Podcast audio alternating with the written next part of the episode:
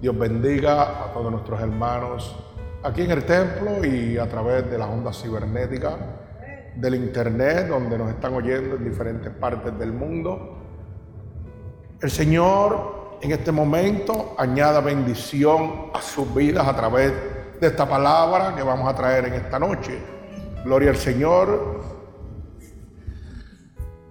En el nombre poderoso de mi Señor Jesucristo, Quiero enviarle una bendición de parte de nuestro Señor Jesucristo a cada uno de nuestros hermanos en diferentes partes del mundo, ya sea España, México, Inglaterra, Guatemala, Ecuador, Chile, Honduras, Texas, California. Cada uno de estos hermanos que nos están oyendo en diferentes partes del mundo, gloria al Señor, porque la palabra de la verdad de nuestro Señor Jesucristo está llegando y está abriendo la luz del entendimiento a cada uno de ustedes y están siendo en este momento muchas personas que habían sido engañadas por estos falsos profetas, mercaderes de la palabra. Pero qué lindo que Dios levante estos ministerios, alabado sea el nombre de mi Señor Jesucristo, gratuitamente, para que usted sea libre por la gracia de nuestro Señor Jesucristo, que nos es encomendada gracias a su sacrificio en la cruz del Calvario. Voy a hacer una pequeña oración en este momento para dar comienzo, ya que en este momento, aquí después de las alabanzas en el culto, en el medio de cada una de estas alabanzas, el Espíritu de Dios se ha derramado y está bregando aquí con unos hermanos, gloria al Señor. Le decimos a nuestro Señor que se tome tu tiempo en cada uno de ellos y siga glorificando su nombre, porque su palabra dice que Él no rechaza un corazón humillado y contrito. Bendito sea el nombre de Jesús. Alabado sea el nombre de Dios. Oramos. Señor, con gratitud estoy delante de tu bella presencia, Padre, una noche más, para llevar la palabra que me has dado, esta palabra de libertad, ya que tu palabra dice que la verdad nos hace libre. Esta palabra verdadera que tú me has entregado para darle a tu pueblo, para romper los yugos y las ataduras que el enemigo tiene a través del engaño sobre la vida de cada hermano que en esta noche oiga tu bella palabra. Yo te pido que esta palabra llegue a su corazón como una lanza y abra la luz del entendimiento, Padre, y pueda reconciliar, pueda salvar, restaurar, libertar al caído, darle fuerzas nuevamente a cada uno de mis hermanos que me están oyendo a través de las ondas cibernéticas, del radio, del internet. Bendito sea el santo nombre de mi Señor Jesucristo. Yo te pido, Dios, en este momento, porque tu palabra dice, pedid y se os dará. Yo te pido, Padre, que esta palabra entre a lo profundo del corazón de cada uno de los oyentes y transforme su vida, Señor. Que rompa, rompa, rompa todo yugo, toda atadura, toda cadena que el enemigo ha levantado sobre la vida de tus hijos.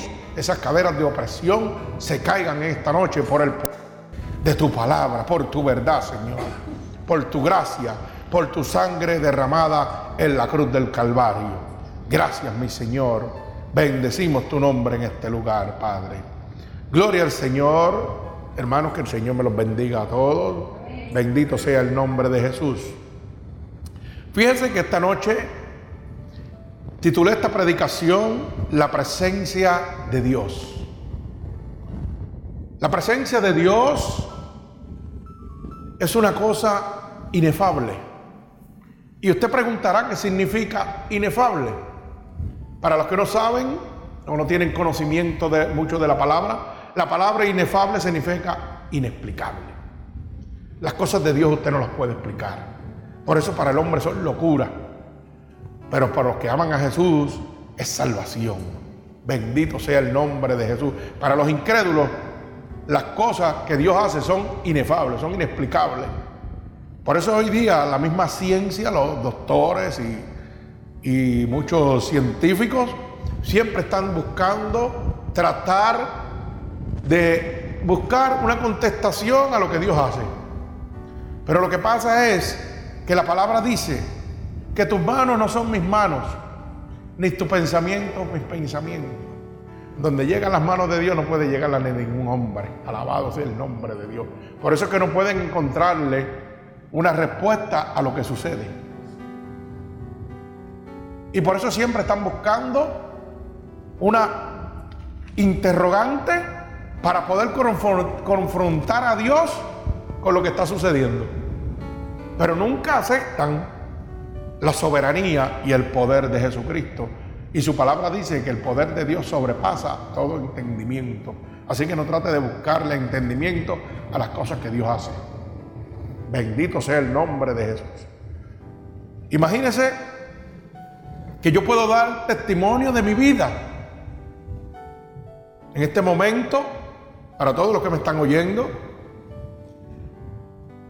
le invito a que usted busque información sobre lo que se llama un mesotelioma. Ese es el famoso tumor que sale en la televisión. Nadie puede sobrevivir a ese, tumor. La vida de un ser humano que obtenga un tumor que se llama mesotelioma es solamente de un año de vida. Imagínese usted cómo es posible, como usted podrá explicar, que yo lo tengo desde el 2000, llevo 14 años vivo, alaba alma mía Jehová. Y la ciencia todavía está explicándose cómo. Y están tratando de buscarle preguntas y respuestas a lo que es inefable, a lo que es explicable, a lo que solamente Dios puede hacer. Por eso es la predicación de esta noche, la presencia de Dios. Las cosas que suceden cuando llega Cristo a tu vida, cuando llega la presencia del Santo de Israel a tu vida. No lo vas a poder explicar. Y cuando empieces a hablar, la gente va a decir, este tipo está loco, o a este tipo le falta un tornillo, pero yo quisiera que en este momento todos aquellos que me llamaron loco, hoy me contesten cómo es posible que yo esté vivo después de 14 años. Bendito sea el nombre de Jesús. ¿Usted sabe por qué? Porque la presencia de Dios llegó a mi vida. En junio 6 del 2000, la presencia de mi Señor, junio 6 del 2004, llegó la presencia de Dios a mi vida. En el 2000 fue que llegó mi tumor. Y en el 2004 el Señor pegó a meterle las manos. Pero usted sabe qué? Que nosotros somos predestinados por Dios. Usted es predestinado por Dios desde antes del, de nacer del vientre de su madre. Porque todo lo que Dios creó tiene un propósito. Y yo estoy aquí predicando el Evangelio de verdad, de salvación, de liberación para todo aquel cautivo por la gracia y la misericordia de Dios. No porque me sometí a una iglesia que tiene una congregación de mil miembros, dos mil miembros, o que hay mucha gente con mucha teología o mucha homilética.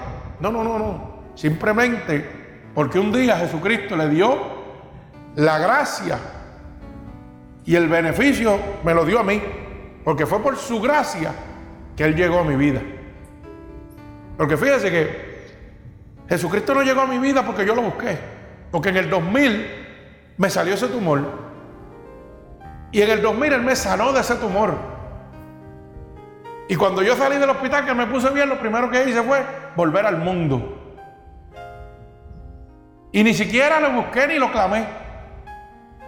Imagínense cuán grande es el amor, la misericordia y la gracia de Dios para un ser humano que ya Dios ha predestinado con un propósito. Yo salí de aquel hospital, en aquel hospital me dio un derrame cerebral, me dio una embolia pulmonar, me dio una bacteria que se llama etapilococcus aureus que te mata, me dio septicemia en la sangre, perdí el pulmón derecho. Y aún así Dios me mantiene vivo hasta el 2004 y yo simplemente volví al mundo. Tanto así que ni le agradecí que me hubiera salvado la vida. Imagínense, yo pensé que yo era lo autosuficiente, que yo por mi fuerza era que me estaba sanando. Mire la ignorancia de un hombre que está perdido. ¿Ah? Porque así que estamos. Nosotros pensamos que por nosotros. Pero ¿sabe qué? Que había mucha gente orando por mí, aunque yo no le servía a Dios. Y estaban clamando, aquella gente decía, Señor, tú lo puedes hacer. mi mamá, mi esposa y mucha gente, amistades, clamando por un hombre que no buscaba a Dios. Como tal vez hoy usted que me está oyendo tampoco lo ha buscado porque los placeres del mundo lo atan. Bendito sea el nombre de Jesús. Oiga, nosotros no somos del mundo, pero estamos en el mundo. Y Dios lo que quiere es enseñarte a caminar en medio de este mundo. Bendito sea el nombre de Jesús. Y este hombre que ni siquiera fue agradecido con Dios, que después de haberlo sanado, se supone que yo muriera de cualquiera de esas cosas. Mire lo que hace Dios. Le place venir a buscarme a mi casa. Junio 6 de 2004. Cuando llega el tumor nuevamente, pero más agresivo donde la ciencia volvió a desahuciarme nuevamente. Volvieron a desahuciarme. A través de esa bacteria que cogí en la sangre, perdí mi pulmón derecho. Faltándome el pulmón derecho, se activa más agresivo el mesotelioma. Tanto así que en Puerto Rico me desahucian, me mandan a morir. No pueden hacer nada por mí. Llaman al Instituto Nacional de la Ciencia, lo más grande que existe en cuanto a la ciencia, para que el hombre no tenga una escapatoria de lo que Dios está haciendo. Y el Instituto Nacional de la Ciencia en Maryland certifica que el tumor está ahí, que no se puede hacer nada, mandan una biopsia y que para eso no existe nada, que simplemente la vida mía va a terminar pronto. Oiga, pero desde el 2000 al 2004 son cuatro años y se supone que yo viviera un solo año. Mire cómo el amor de Dios sobrepasa todo entendimiento. Yo siendo un ingrato, un mal agradecido, porque debía haberle agradecido a Dios que sin servirle me salvó la vida. Sin merecérmelo. Porque yo era un pecador empedernido. Era una persona del mundo. Para que usted lo sepa. O sea, que no me merecía. Fue por su gracia, porque Él le plació. ¿Y usted sabe cómo sucedió eso? Yo me acuerdo que en uno de los momentos que estaba en intensivo, mi cuerpo estaba lleno supuestamente de agua. Y me pasaron un tubo de pecho por, los pulmones, porque mis pulmones estaban llenos de agua. Me pasaron el tubo de pecho a sangre fría, en emergencia, allá en intensivo. Oiga, sin anestesia, sin nada, porque era cuestión de que o lo pasamos o no lo pasamos, y aquí te queda. Yo me acuerdo que cuando ese tubo de pecho pasó, el dolor fue enorme.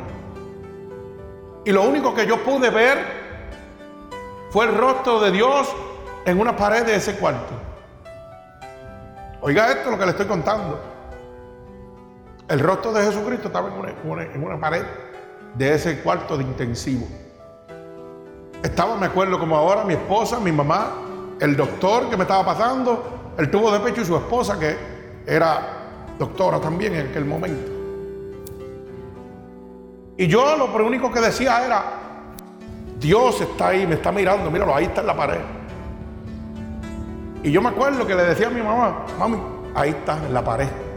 El Señor está en la pared. Míralo, míralo, míralo. Y le decía a todo el mundo que lo mirara y nadie lo podía ver. Nadie podía verlo. Solamente lo podía ver yo. ¿Usted sabe qué era lo que estaba sucediendo? Que la presencia de Dios había llegado a mi vida.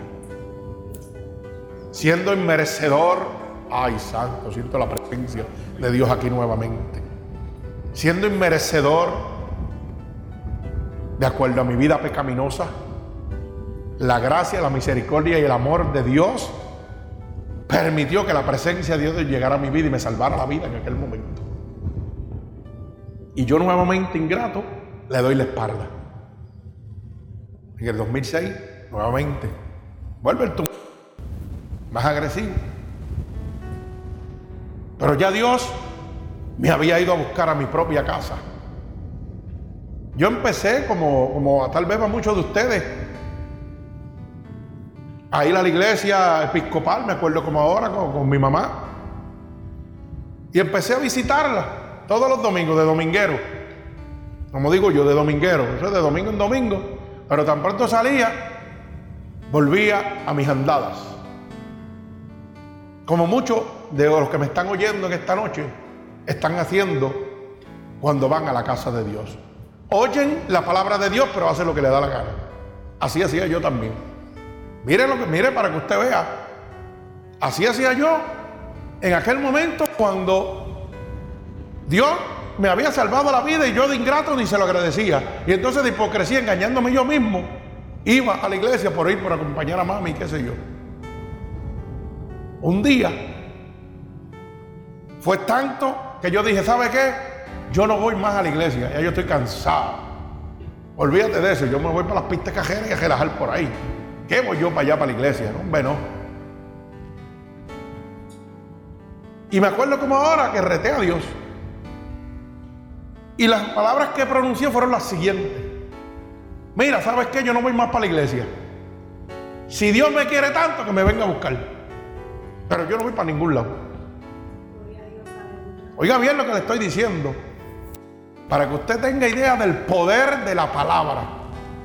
Lo que usted declara por su boca es hecho, dice la palabra de Dios. Si usted declara bendición para su vida, va a llegar bendición. Si usted declara maldición, para su vida o para la vida de otra persona, eso es lo que usted va a recibir. Así que cuide lo que sale de su boca. Porque lo que, mire, una vez usted suelta una palabra, usted no se ha dado cuenta que no la puede echar para atrás. Ya ella salió a hacer daño o a bendecir. Y la palabra de Dios dice que no retorna atrás vacía. Así que su lengua antes de hablar. Piensa antes de hablar. Porque el hablar trae consecuencias. El yo haber hablado de la manera que hablé tuve una consecuencia. Le dije, Señor, si tú me quieres, ven y búscame. ¿Y usted sabe cuál fue la consecuencia? Que el Señor fue a buscarme a mi casa. No me fue a buscar a ninguna iglesia. Yo estaba lijando un carro en el taller para pintarlo un domingo. Cuando ese viento, como tormenta huracanada, empieza a moverse. Y mi casa, la propiedad donde yo vivía en Puerto Rico, Usted sabe que las islas tropicales son árboles y... Y ese viento era como una tormenta, pero no se movía nada. Ahí fue donde este guapo de barrio, las piernas empezaron a temblarle. Porque yo me asomaba para afuera y los árboles, las hojas no se movían. Pero el viento era recio como un huracán. Y entonces era que yo pegaba a temblar.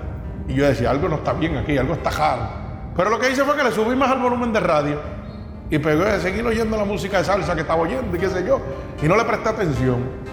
Pero ¿sabe qué? De momento vino, el viento se puso más recio. Y ese viento ya no se conformaba con estar afuera. Entró dentro de mi taller. Y tan pronto entró dentro de mi taller, se metió dentro de mi cuerpo. Y yo me estaba volviendo loco porque sentí que botaba fuego y era no literalmente, como dice la gente. Yo estaba botando fuego por las manos, por los pies, por donde quiera. Y no podía controlarme de tanto que era la unción que hoy entiendo que era la unción del Espíritu de Dios. La presencia de Dios que había venido a buscarme. Bendito sea el nombre de Jesús. Óigame. Que cogí el taco de lijar y lo tiré y salí cogiendo. Y abracé a mi esposa, gloria a Dios la dama que el Señor ha puesto en mi vida, gloria al Señor, mi ayuda idónea. Y ella estaba poniendo alabanza y no éramos cristianos, oiga eso. Y la agarré por la espalda, le di un abrazo y empecé a llorar y a llorar y a llorar y a llorar y a llorar y a llorar y no podía controlar mi llanto. Tuve más de dos horas llorando sin parar. Yo no entendía qué estaba pasando. Y lo que estaba pasando es que la presencia de Dios había venido a mi vida. Bendito sea el nombre de Jesús. Por eso esta predicación se llama la presencia de Dios. Cuando llega la presencia de Dios, cosas inefables, cosas inexplicables van a suceder en su vida. Fíjense que esto es lo que Dios me está dando para el pueblo de, de Dios. Que testimonee lo que ha pasado en mi vida. Porque yo he traído muchas predicaciones y aguantado el testimonio mío. Y muchos de ustedes lo han oído. Parte, otros lo han oído completo Pero hoy lo está oyendo el mundo entero. Hoy lo está oyendo el mundo afuera. Y usted se preguntará por qué, porque es voluntad de Dios, no es voluntad mía. Cuando la presencia de Dios se derramó sobre mi vida, hubo un cambio en mí. Por eso ese corito dice, hubo un cambio en mí cuando a Cristo conocí. Y las cosas que yo hacía ya no las hago más. Eso es cierto. Las cosas que yo hacía ya no las vuelvo a hacer más. Porque si alguien hablaba malo sobre la faz de la tierra, sucio, vulgar, era este siervo que hoy predica el Evangelio de Dios. Por eso le dije ahorita, su boca puede hablar bendición, pero también puede hablar maldición. Y cuando Cristo llegó a mi vida, me lavó la boca. Y empecé a hablar la luz, su amor, su misericordia, su gracia. Empecé a hablar lo que sucede cuando la presencia de Dios llega a tu vida. Usted sabe que yo me estaba volviendo loco, descontrolado, porque yo no entendía ni podía explicar lo que estaba pasando. Tanto así que llamo a mi hermano bebé, y mi hermano bebé iba por una iglesia por allá en el pueblo de Atillo, a una hora de distancia de mi residencia. Cuando tomo el teléfono para llamarlo, él contesta y lo único que se oye son demonios hablando en el medio de la línea, no podíamos comunicarnos. Pero ¿sabe qué? Nuevamente la presencia de Dios lo toma él, allá en Atillo, ya parqueándose en la iglesia, lo toma y le dice, voy a ir hacia atrás. Y ese hombre, llegando a la iglesia, volvió de Atillo, volvió otra vez para mi casa. Cuando ese hombre me tocó, se desmanteló también. No aguantaba lo que yo estaba botando de mi cuerpo. Yo no lo entendía qué era. Y era la presencia de Dios que estaba en mí. Llamamos a uno de los pastores en aquel momento. Y aquel pastor lo único que dijo, yo no sé lo que está pasando, eso no puede, nunca ha sucedido en el mundo, en la vida. Eso nosotros no tenemos conocimiento de eso. Que Dios haya buscado a alguien así, nunca lo sabemos. Pero hay una cosa que se llama un encuentro de tres días separados para Dios en un monte por allá. Si ustedes quieren ir, pues vayan para allá. Y como yo era un loco del mundo y me estaba volviendo loco porque no entendía lo que estaba pasando en mi vida, y simplemente era que la presencia de Dios estaba en mí. Mire qué sencillo. Pero la presencia de Dios se había derramado sobre mi vida y yo no lo entendía. ¿Por qué usted no lo puede entender? Ni tampoco lo puede explicar, usted tiene que vivirlo. Yo le estoy diciendo mi testimonio y el poder de la presencia de Jesucristo, que es la predicación de hoy. El poder de la presencia de Dios. Fíjese. Yo dije, pues voy a ese lugar, vamos a ese monte, eh, allá donde van a estar hablando de la palabra de Dios. Y allí me tienen que dar una respuesta. Porque ellos estaban más perdidos que el mismo diablo. Porque tampoco sabían lo que estaba pasando. Llegamos viernes por la noche allí. Y para que usted vea que lo que le quiero decir, hermano, cuando Dios tiene un propósito en su vida, no hay quien lo cambie. Ni el demonio puede cambiar ese propósito. Bendito sea el nombre de Jesús. Yo tuve 38 años de mi vida sirviéndole al mundo y a Satanás. Es el gobernante del presente siglo. Bendito el nombre de Jesús.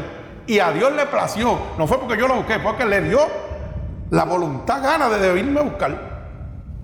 Él dijo, no, ese es el que yo quiero, ese loquito es el que yo quiero. Porque su palabra dice que lo más vil y despreciado es lo que Dios viene a buscar. Así que si usted hoy en esta noche, usted se siente menospreciado porque usted la droga lo tiene consumido, el alcohol lo tiene consumido, la prostitución lo tiene consumido, hoy quiero decirte que la presencia de Dios va a cambiar tu vida, va a cambiar tu caminar, va a cambiar tu pensamiento, como lo hizo conmigo. Alabado sea el nombre de Dios. Y yo llegué a aquel lugar. Y ese mismo, ese mismo viernes yo me había encontrado una Biblia hace meses atrás, pequeñitita. Y le había pasado con el cajo por encima. Para que usted vea cómo Dios prepara las cosas. Y le pasé y algo me dijo, da para atrás. Cuando miro era una Biblia no más de 5 pulgadas de grande, la pequeñita negra que yo tengo por ahí. Y cogí esa Biblia y la tiré en el cuarto mío. Yo la podía haber botado, la había regalado a alguien. Pero algo dentro de mi interior me decía, no, no, no, no, no la boten ni la regales. ¿Y sabe lo que hice? Como hacen mucho, la puse a coger polvo. La tiré encima del gavetero allí, allí se quedó. Tuvo meses, meses allí. Y todas las Biblias siempre están eh, escritas, esta Biblia es mía, nombre fulano y tal, bla, bla. Esa Biblia no tenía ninguna seña de que era de alguien, pero sí era de un pastor. Para que ustedes vean, estaba llena de versículos marcados, escritos por todos lados, pero no tenía nombre porque Cristo me lo había preparado para mí. Yo no lo sabía, pero Cristo sí, porque tú eres predestinado por Dios. Un destino que Dios ha preparado para ti desde antes de tu nacimiento. Y quiero que sepas esto. Tú puedes hacer lo que tú quieras, pero el propósito de Dios en tu vida se va a cumplir. Lo único que tú haces es atrasar el propósito de Dios, pero no lo puedes evitar. De acuerdo a la decisión que tú tomes en tu vida, al libre albedrío que tú tienes, tú podrás atrasar el plan de Dios, pero no lo vas a evitar. Yo lo atrasé por 38 años. Y a los 38 años el Señor pegó, a bregar. Y dijo, oh, tú no quieres venir por voluntad propia, pues yo te voy a buscar. Y con esa Biblia yo me fui ese viernes para ese monte, esas tres noches. Y me acuerdo que la primera noche estábamos en un cuarto, eran dos edificios en el monte, uno allá que, era de las mujeres y uno de los hombres. Y a las doce y pico de la noche pegaron las puertas del baño a tirarse. Y mi compañero de cuarto, me acuerdo como ahora, se llamaba Bejuco. Sí, sí, ese es el nombre artístico, el de, de Maleante, Bejuco. Un hombre que se la jugaba de todas, todas. El hombre usaba droga, era asaltante, era como dicen, lo, despreciado del mundo. El cuco del pueblo. Ese era mi compañero de cuarto. Y me acuerdo que aquellas puertas empezaron a tirarse solas a las dos y pico de la noche. Cuando esas puertas pegaron a tirarse solas, yo le dije, óyeme, yo para allá no voy a nada. Y me dijo, ah, tú un gallino, vamos para allá para que tú veas. Esos son estos títeres que están aquí del otro cuarto, que están tira puerta y tira puerta. Y mire cómo Dios hace las cosas. Yo cogí la Biblia chiquita, oiga eso, como si me fuera a defender de algo, digo yo. Y me voy con él para, para, los, baños. Pero cuando llego a la puerta del baño, algo me dijo, no, a ti no te toca entrar para allá, quédate aquí. Y yo me quedé afuera. Y el guapo del barrio, era él, se metió para allá. Y cuando entró, las puertas pararon de sonar. Alaba el mamía Jehová. Y usted sabe qué pasó. Aquel hombre era trigueño, casi lila. Amigo mío del alma, tremendo ser humano. Oiga, salió blanquito como el papel, como si hubiera visto un fantasma. Me pasó por el lado, no me pronunció la palabra. Y yo le, ¿qué pasó? Se metió para el cuarto y se rompió como si fuera una momia de arriba abajo y lo único que yo veía era que temblaba. Y yo dije, yo no voy ni para el cuarto ni para el baño, yo me voy para abajo. Porque entonces el que temblaba era yo. Para que usted lo sepa, como Dios hace las cosas. Y aquel guapo de barrio, Dios le dio una experiencia. Aquel, aquel guapo de barrio se encontró con la presencia de Dios allí. Para que usted sepa. Por eso era que nadie puede resistir la presencia de Dios. Y aquel hombre temblaba y parecía una momia, copado, un sorullo. Bendito sea el nombre de Jesús. Y mi hermano Carlito, que, que ha estado allá en Puerto Rico, que también caminaba por ese mundo, y Dios lo libertó y hoy es un siervo de Dios que lo amamos con todo nuestro corazón. Bendito sea el nombre de Jesús por mi hermano Carlos y su esposa. Bendito sea el nombre de Dios. Son dos guerreros de Dios que tienen un ministerio de culto relámpago y están en las calles llevando la palabra de Dios. Y su esposa. Bendito sea el nombre de Jesús. Alabado sea el nombre de Dios. Sabe de quién yo estoy hablando. De Bejuco, el de Breña. El, el, que metía droga y el que hacía todas las cosas malas. Óigame. ¿Sabe qué? Yo bajé con mi biblicita y me senté en un banco. Calculo que debería ser las una de la mañana, no sé. La cosa es que estoy leyendo ahí. Mire, una persona que no busca de Dios ni nada. Leyendo y que la Biblia es ahora. Mire eso. Y yo no fui a Dios ni lo estaba buscando. Yo lo que fui fue a ver qué era lo que estaba pasando. Porque yo me sentía así, me quemaba por dentro. ¿Y sabe qué? Que en altas horas de la noche viene una imagen enorme, gigante. La presencia de Dios. Viene hacia mí. Pero como yo era un guapo bajo también, pues yo dije, ah, sí, tú te crees que me va a meter las cabras, pues yo voy de ti también. A ver qué es lo que... ¿Quién eres tú? Yo lo veía bien lejos y seguía acercándose hacia mí. Y yo empecé a caminar hacia él. Pero ¿sabe qué? Yo no sabía que era Dios. Y cuando estaba llegando a él, ahora digo yo, como dice un muchacho del mundo, alaba alma mía Jehová, el Señor me dio una supla y un barilán kilométrico como los luchadores y me dio contra el piso. Yo caí de rodillas y le estoy hablando más de 20 pies o 30 pies, no pude ni acercarme a él. De tanto que era la unción poderosa que salía de ahí. De eso que yo veía esa imagen enorme que caía al piso chocado. No me pude ni, acercar, 30, 40 pies, no sé ni cuánto. La cosa es que yo caí al piso. Y lo último que recuerdo es que uno de los, de los que velaba me estaba levantando. Y me dijo, ¿qué tú haces aquí en el piso? Yo no podía ni contestarle lo que estaba pasando. Porque yo me estaba volviendo loco. Yo fui a buscar una respuesta de lo que me estaba pasando y el Señor me estaba volviendo más loco. Eso es para que usted vea que las cosas de Dios son inexplicables. ¿Y sabe qué? Tan sencillo como eso, el sábado empezaron las charlas. Y esas charlas empezaron a hablar de la palabra de Dios y qué sé yo, yo sentado ahí lo más tranquilo. Llegó la hora de lo que nos gusta, de comer. Yo dije, mi María, por fin acabaron. Vamos para allá. Porque, oye, yo soy del mundo. Usted piensa que yo me estaba gozando porque estaba allí. Yo lo que quería es saltarme, saltarme y mirar para atrás otra vez. Vamos. Ah, vamos para allá, pues vamos para allá. Fuimos al lonche, a la cafetería. Venimos de la cafetería. La voz del Señor que me habla. Ahora era que me estaba volviendo más loco todavía. Porque había un varón que se había dado un tiro con su alfa de reglamento, un oficial penar y se había destrozado todos los ligamentos, la rodilla y todo. Y tenía esos, esos tubos que le ponen de lado a lado. Olvídate, un desastre. Y el Señor no me dice más que nada más, vete a donde él y dile que suelte las muletas que yo lo voy a sanar. Imagínese usted cómo me estaba volviendo yo de loco. Y yo dije, pues, si este es el verdadero Señor ese que, me hizo tirar al piso allí, y el que me visitó en mi casa, pero yo todavía estaba con la duda. Y yo dije, ¿sabe qué? Yo voy para donde ese hombre, le voy a decir, pero le voy a dar la espalda y voy a salir cogiendo. Para que me va a decir que yo estoy loco. Y así mismo hice, fui donde él y le dije, mira, tipo, te voy a decir una cosa, así, con mi vocabulario de mundo. Tipo, te voy a decir una cosa. Yo oí una voz que me dijo que soltara las muletas, que te vas a sanar. Yo no sé quién es, y le di la espalda y me hice el loco. Yo dije, este tipo se tiene que estar burlando de mí. Y la espalda vi las muletas que se cayeron al piso. Habían doscientas y pica personas alrededor de él. Esa es la presencia del Santo Israel. La presencia de Dios. Eso es lo que hace la presencia de Dios. ¿Usted sabe qué? Entonces era que yo me estaba volviendo loco. Porque yo estaba buscando respuesta. Como muchos hermanos hoy en día están buscando respuesta a lo que es inexplicable. No importa lo que usted quiera preguntarle a Dios, usted nunca le va a encontrar una lógica. Porque Dios no tiene un programa, Dios no tiene lógica humana. Por eso dice que sobrepasa todo entendimiento. Si tratas de entenderlo, te vas a volver loco. Solamente créele. Deja que la presencia de Dios llegue a tu vida. Y tú vas a ver lo que Él va a hacer. Lo mismo que hizo conmigo. Siguieron esas charlas en ese sitio.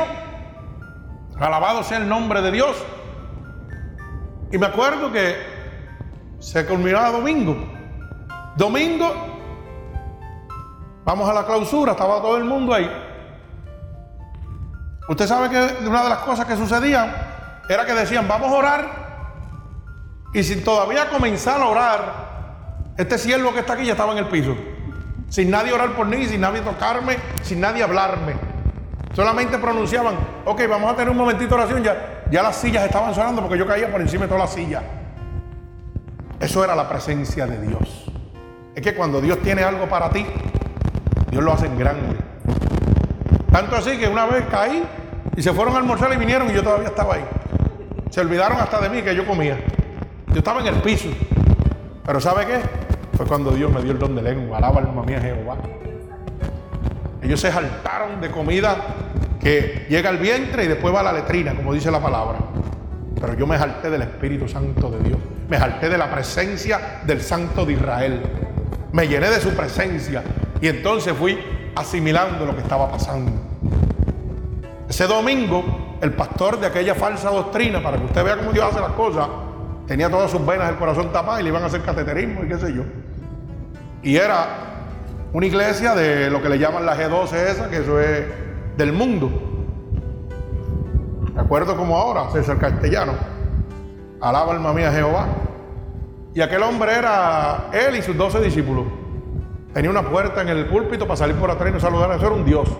Eso era un Dios. Imagínense la clase de iglesia donde Dios me estaba metiendo. Y donde Dios estaba haciendo prodigios y milagros para volverme loco. Pero era para que ellos se dieran cuenta de que Dios era real. Y que cambiaran su vida. Que cambiaran su caminar. Lo mismo que hoy en día la gente no está haciendo. Están viendo los prodigios, los milagros de Dios y siguen entregados a su consuficiencia. No quieren cambiar su vida ni su manera de pensar. Y nada más el Señor vuelve y me habla y me dice, ponle la mano encima que lo voy a sanar. Y yo dije, ahora sí la posita es bonita, yo estoy acá al final de la iglesia, esto está lleno, ese tipo tiene una puerta para salir por allá atrás. ¿Cómo yo voy a llegar a ese tipo? Sus dos escoltas ahí y yo no puedo llegar a donde él. Eso es lo que hace Dios. Lo pone usted en unas situaciones difíciles para que usted empiece a confiar en Él totalmente.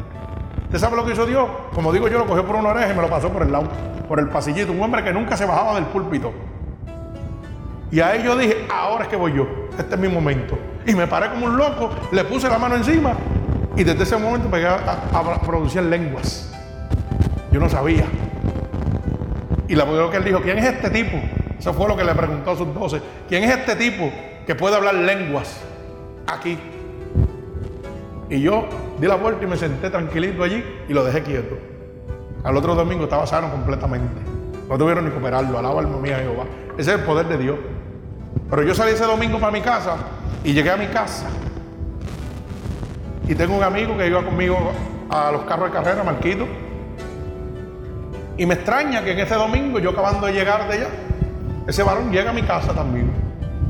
Y llegó a mi casa y se sentó a dialogar con nosotros. Su esposa estaba embarazada. Alabado sea el nombre de Dios. Y nosotros pegamos a contarle lo que estaba pasando. Y sucede que me dice, fíjate, tengo que ir al centro médico a hacer un raspe que se llama, ¿verdad? Porque un aborto, porque mi criatura nació sin intestino.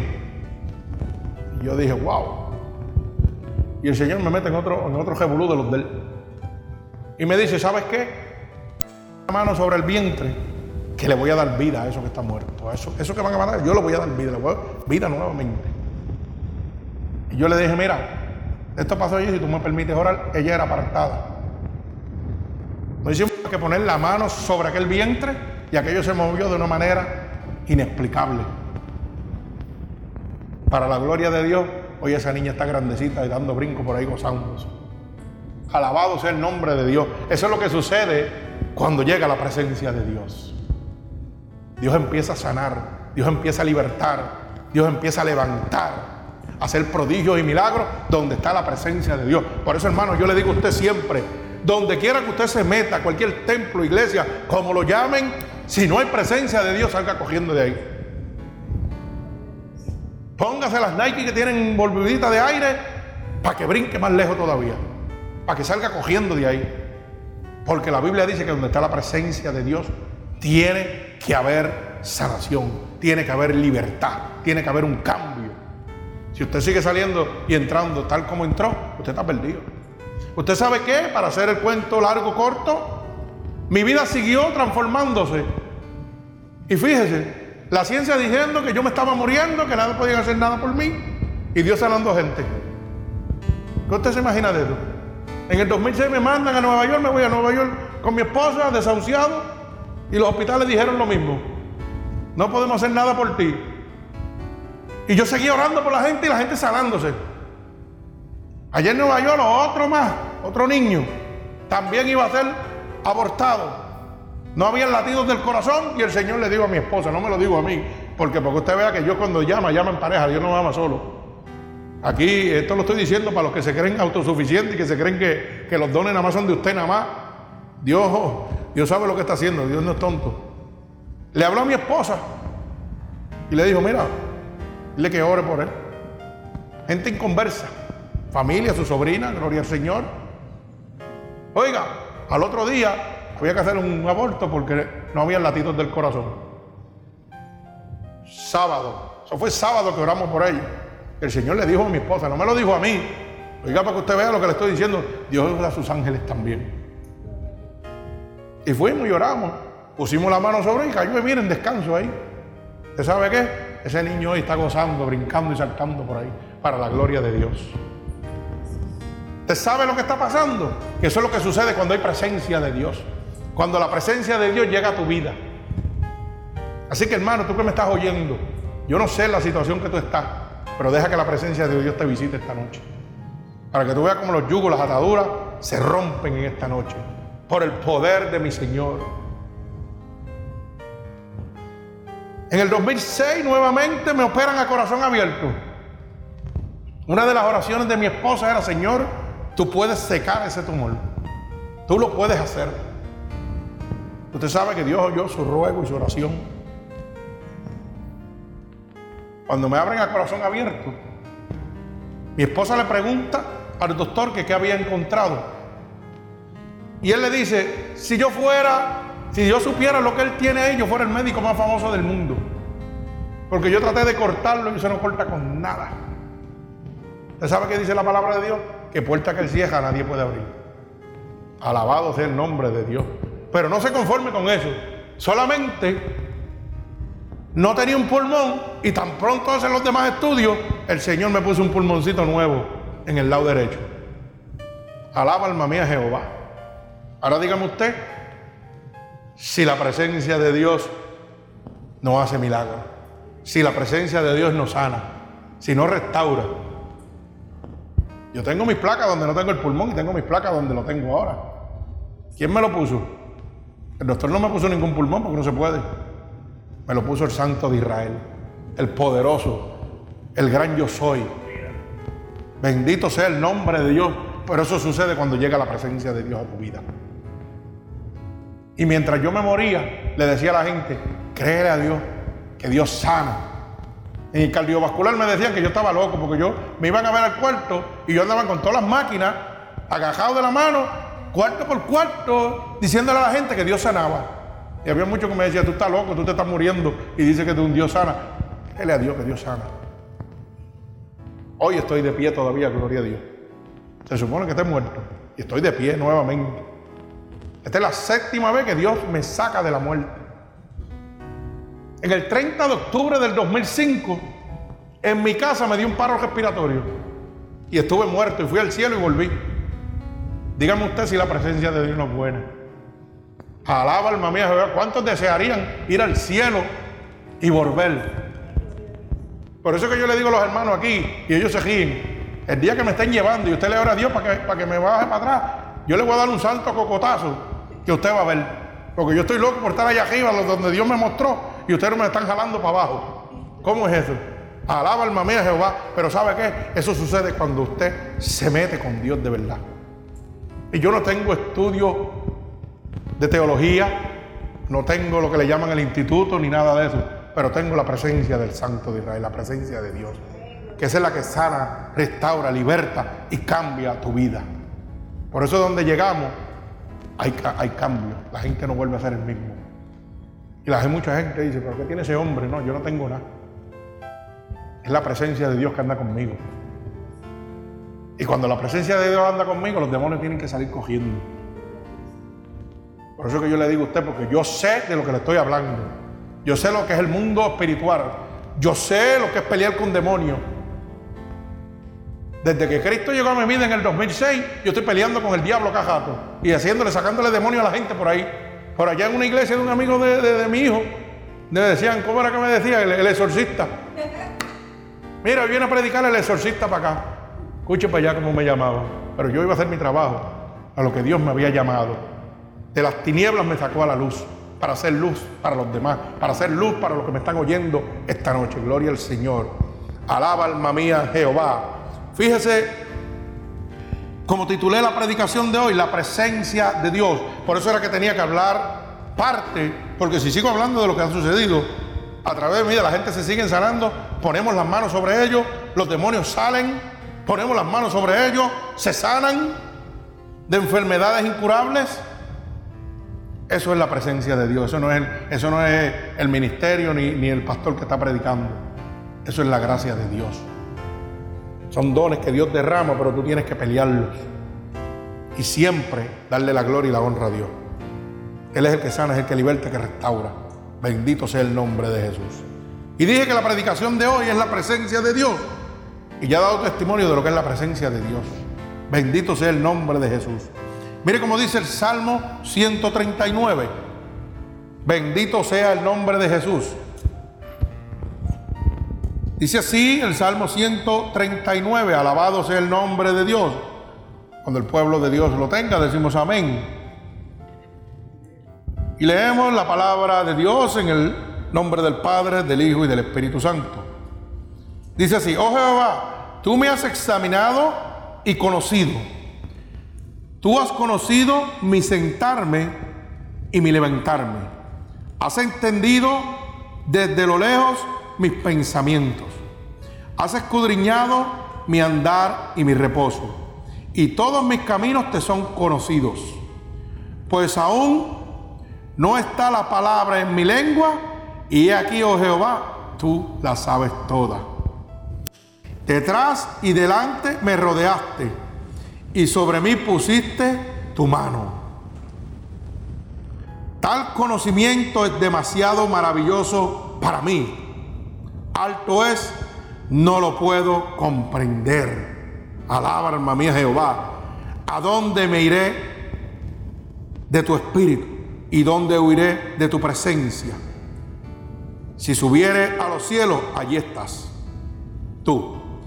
Y si en el Seol hiciere mi estrado, he aquí, allí tú estás. Si tomare alas del alba y habitare en el extremo del mar, aún allí me guiaría tu mano y me asirá tu diestra. Si dijera ciertamente, las tinieblas me cubrirán, aún la noche resplandecerá alrededor de mí.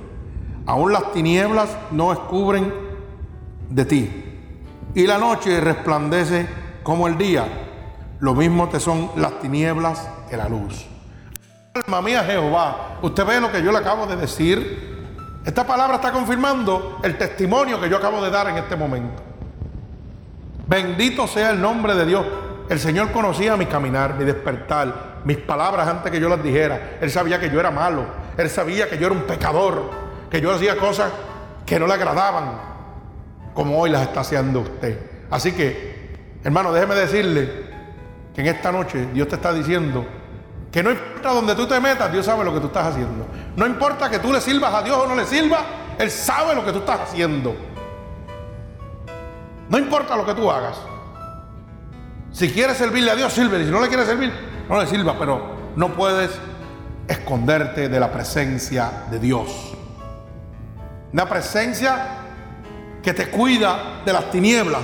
Por eso dice que tal conocimiento es demasiado para mí alto y no lo puedo comprender.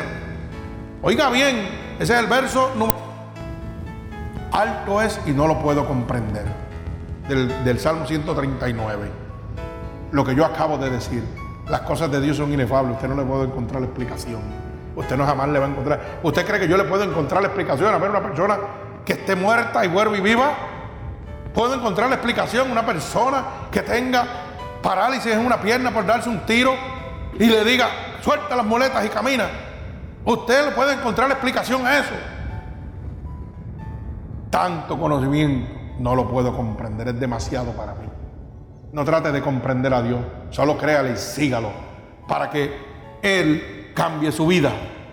Bendito sea el nombre de Dios. Usted sabe que la presencia de Dios es una presencia escudriñadora que da la convicción del pecado.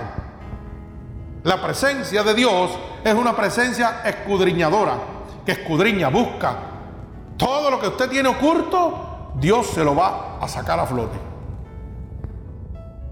Por eso dice que el impío recibe todo lo que teme. Todo lo que usted tiene miedo que le pase, eso le va a pasar, dice la palabra de Dios. Mas el justo le será dado lo que desea. Y mire cómo dice el capítulo, el Salmo 139, verso 3 dice, has escudriñado mi andar y mi reposo, y todos mis caminos te son conocidos. Cuando Cristo fue a buscarme a mí a mi casa, que primero me visitó en el hospital y yo no le quise servir, Él conocía mis caminos, Él sabía quién era yo, Él sabía lo bueno y lo malo que yo hacía. Y dentro de mí yo decía, yo no le hago daño a nadie. Así que yo tengo que estar bien con Dios. Con ese Dios que mientan porque yo no le hago daño a nadie. Sí, pero mentía. Y eso no le agrada a Dios. Y dice que eso me, condena al lago de azufre y fuego. Me embojachaba. Fornicaba, adulteraba. Y a lo mejor ustedes dicen, escuche para allá lo que dice este pastor. Pues yo no me avergüenzo del Evangelio porque es poder de Cristo. Y yo quiero que tú sepas de dónde Dios me sacó a mí. Porque yo estoy orgulloso en esta noche de decir todas las barbaridades que yo hacía antes de conocer a Cristo. Porque cuando yo declaro mis barbaridades sin temor ni vergüenza de lo que tú pienses, estoy exaltando a Cristo. Me estoy humillando yo y Cristo está creciendo. Alabado sea el nombre de Dios. Pero mientras tú sigas escondiendo de dónde te saqueó Cristo, tú no eres libre. La presencia de Dios no ha llegado a tu vida. Cuando tú das un testimonio a media, la presencia de Dios no ha llegado a tu vida. A mí no me avergüenza decir que yo tenía mujer teniendo la mía. No me interesa, no me avergüenzo. Alabado sea el nombre de Dios, porque de ahí me sacó Dios. Y eso que supuestamente era bueno, por eso dice la Biblia que lo, malo lo llaman bueno y lo bueno lo llaman malo. Eso fue lo que yo aprendí. Y eso fue lo que puse en práctica. Adulterar, fornicar, embojacharme, gozar, brincar, saltar, hacer todo lo malo. Pero para el mundo eso es bueno. Pero como yo no lo sabía, pues yo seguía mi vida como normal hasta que conocí a Cristo. Hasta que la presencia de Dios, de llegó a mi vida. Y hoy yo lo digo con todo el gozo de mi corazón. Yo era un adulto, yo era un forniquero. Yo bebía jón. Yo hacía 20 mil cosas malas. Llegué a andar hasta con gente jugando cajo y todo, siendo de todo. Y lo digo con todo el orgullo en mi corazón, pero de ahí me sacó Cristo. Cristo me libertó. Cristo me libertó. Porque la presencia de Dios llegó a mi vida. Y yo no me avergüenzo de decir lo que Dios hizo en mi vida. Porque cuando yo lo declaro con todo el amor de mi corazón, estoy exaltando el poder de mi Dios. Estoy diciendo que Dios es real, que Dios es verdadero, Bendito sea el nombre de Jesús. Estoy diciendo que cuando la presencia de Dios llega a la vida, se rompen las cadenas, se rompen las ataduras.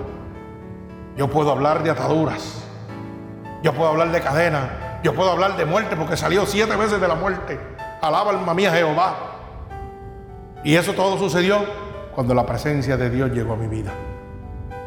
Cuando la presencia de Dios llega a mi vida, eso es lo que sucede. Y eso es, hermano, lo que Dios quiere que suceda en tu vida. Yo no sé el evangelio que te están predicando a ti. A mí no me interesa el evangelio que te están predicando. Yo te estoy predicando un Dios vivo, un Dios real, que lo hizo todo en mi vida gratuitamente. Oiga bien lo que le estoy diciendo, gratuitamente.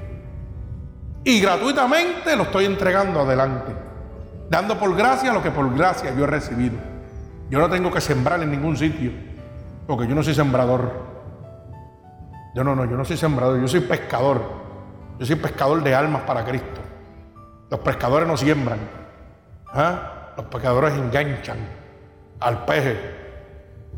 Lo cogen y lo sacan del agua. Venga para acá. Y nosotros, los pescadores de Cristo, los sacamos de las tinieblas a ustedes. Pero los sacamos de las tinieblas por el poder y la gracia de Dios. Porque nosotros somos embajadores de Dios. Cuando hablamos la verdad, lo pescamos. Venga para acá, que la verdad te hizo libre. No es el pastor que, que te hizo libre, te hizo la verdad de Cristo, la sangre de Cristo, el sacrificio de Cristo en la cruz del Calvario. Alaba alma mía Jehová. Repito, como decía el verso 139, 7. ¿A dónde miré de tu espíritu y a dónde huiré de tu presencia? ¿Usted sabe lo que Dios le está diciendo? Que cuando la presencia de Dios se derrama, lo busca usted, lo escudriña, donde quiera que usted se esté metiendo, ¿dónde usted va a esconderse? ¿A dónde usted va a huir? Yo le vi 38 años de mi vida y él le dio la gana de irme a buscar a mi casa.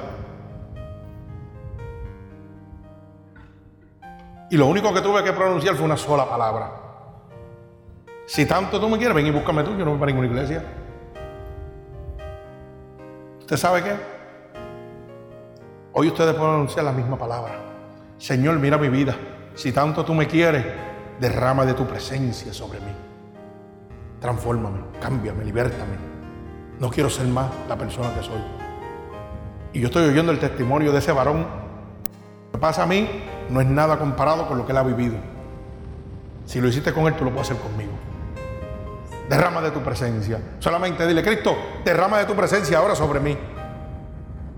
Usted sabe lo que sucedió aquí cuando estábamos alabando, que la presencia de Dios se derramó.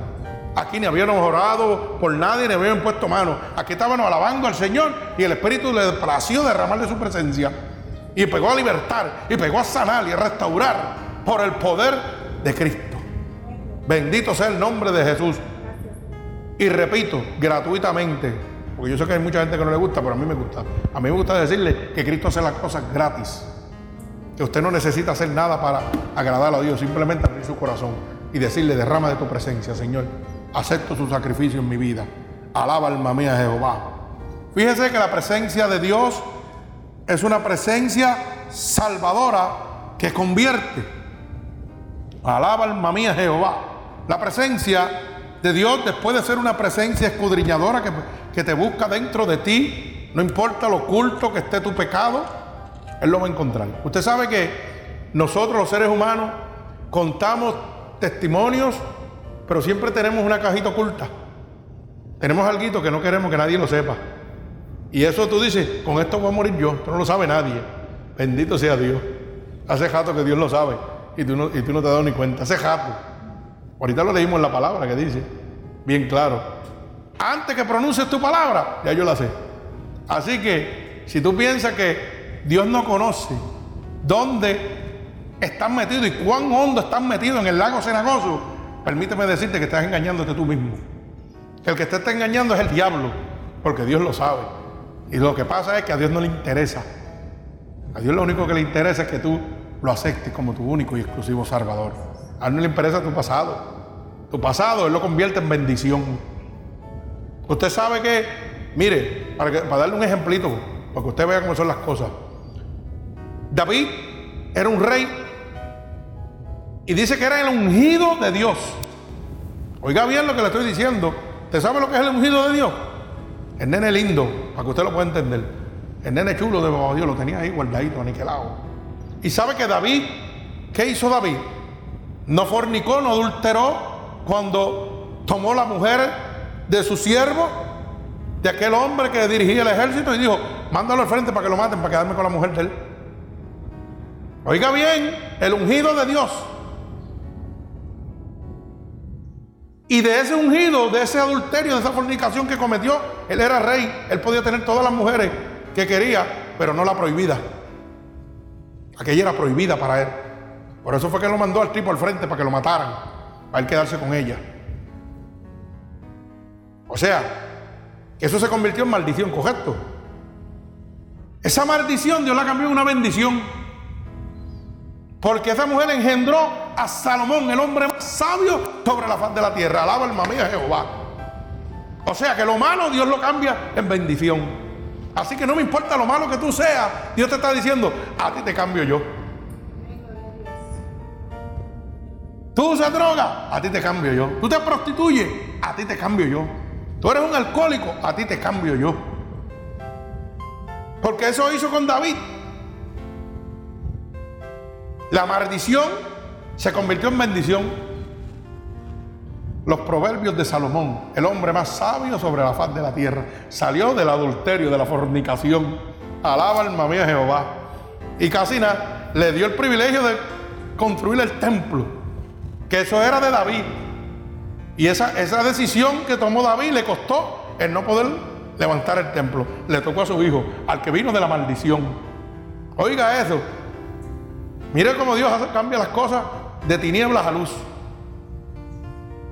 Y era el nene lindo de él, era el ungido, dice la palabra, el ungido de Dios, David. Y él le falló, pero se arrepintió. Y Dios lo puso en gracia nuevamente. Y eso es lo que Dios te está diciendo en esta noche. Si tú te arrepientes, yo voy a derramar de mi presencia sobre ti. Y voy a cambiar tu vida. Y te voy a levantar te voy a levantar. Alabado sea el nombre de Dios, porque la presencia de Dios es una presencia salvadora, te convierte. Cuando la presencia de tu vida, Él te da vida y vida en abundancia, te salva y te convierte en hijo de Dios en el momento. Mire como dice Isaías 63, verso 9. Isaías 63, verso 9. Dice, en toda angustia de ellos Él fue angustiado y el ángel de su faz los salvó. Alaba alma mía Jehová. Es su amor y en su ciencia los redimió y los trajo y los levantó todos los días de la antigüedad. Alaba alma mía a Jehová. Oiga eso. Bendito sea el nombre de Dios. En toda esa angustia, en toda mi angustia, Dios me levanta. Dios envía a sus ángeles para yo ser salvo. ¿Usted sabe quiénes son los ángeles de Dios aquí en la tierra? Los que hablamos la verdad de Cristo. Porque yo no tengo que estar ahora mismo, hermano oyente, yo no tengo que estar al lado suyo y ponerle las manos para que el Dios que yo estoy predicando, que le estoy hablando en este momento, derrame de su gracia y de su presencia ahora mismo sobre usted. Yo solamente tengo que declararlo con mi boca. Y yo digo, levante su mano por el poder de Cristo, por la sangre de Cristo, por el poder de su palabra, que usted va a recibir la unción del Espíritu ahora. Abra su corazón y Él llega allí. Oiga bien, yo lo declaro, pero usted tiene que abrir su corazón. Y Dios lo va a visitar. Y Dios va a cambiar su vida. Alaba alma mía Jehová.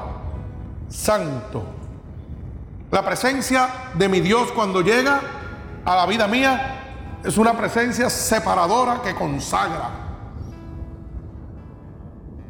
Es una presencia separadora que consagra. Salmo 31 del verso 19 y verso 20. Mire lo que le estoy explicando. Cuando la presencia de Dios llega a la vida de uno, es una presencia que te separa. ¿Te separa de qué? Del pecado, de la vida de inmundicia que llevas. Te separa totalmente.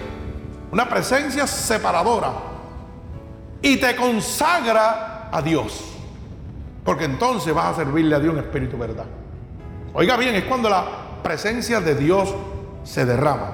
No es cuando usted va a una iglesia y se llena de emociones. Por eso es que usted ve que la gente van a las iglesias, que ahora son clubes sociales, centros de entretenimiento, que no hablan la palabra de Dios como tiene que ser. Que ahora las predicaciones antes eran de una hora, ahora son 15 minutos. Son 15 minutos de predicación y dos horas de alabanza. Porque lo que quieren es entretenerlo a usted. No quieren que usted se salve, quieren que usted se entretenga para que se mantenga ahí. Por eso es que usted entra y dice, ah, pero yo voy a la iglesia y traté y pequé, pero vine otra vez y le pedí perdón. Eso sucede donde no está la presencia de Dios. Pero donde está la presencia de Dios, hay libertad. Y la palabra dice que el que Dios toca nunca queda igual.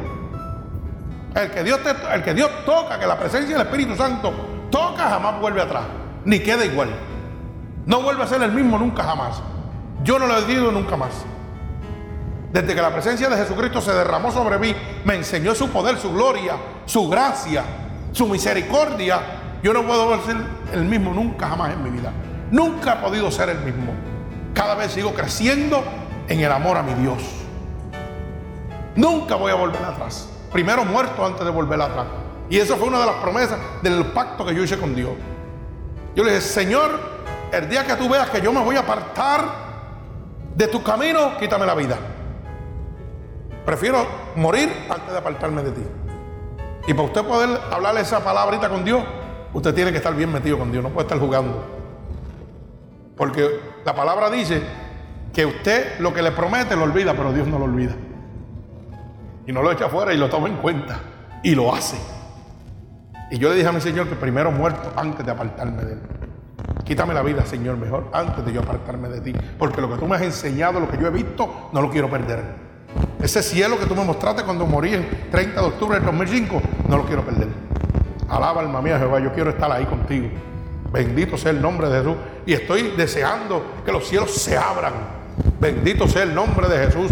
Que descienda mi Señor a venir a buscar a su pueblo. Cristo viene, viene pronto. Usted tiene que estar preparado, esto no es un juego. Todas las señales se han cubierto. Estamos por la gracia y la misericordia de Dios.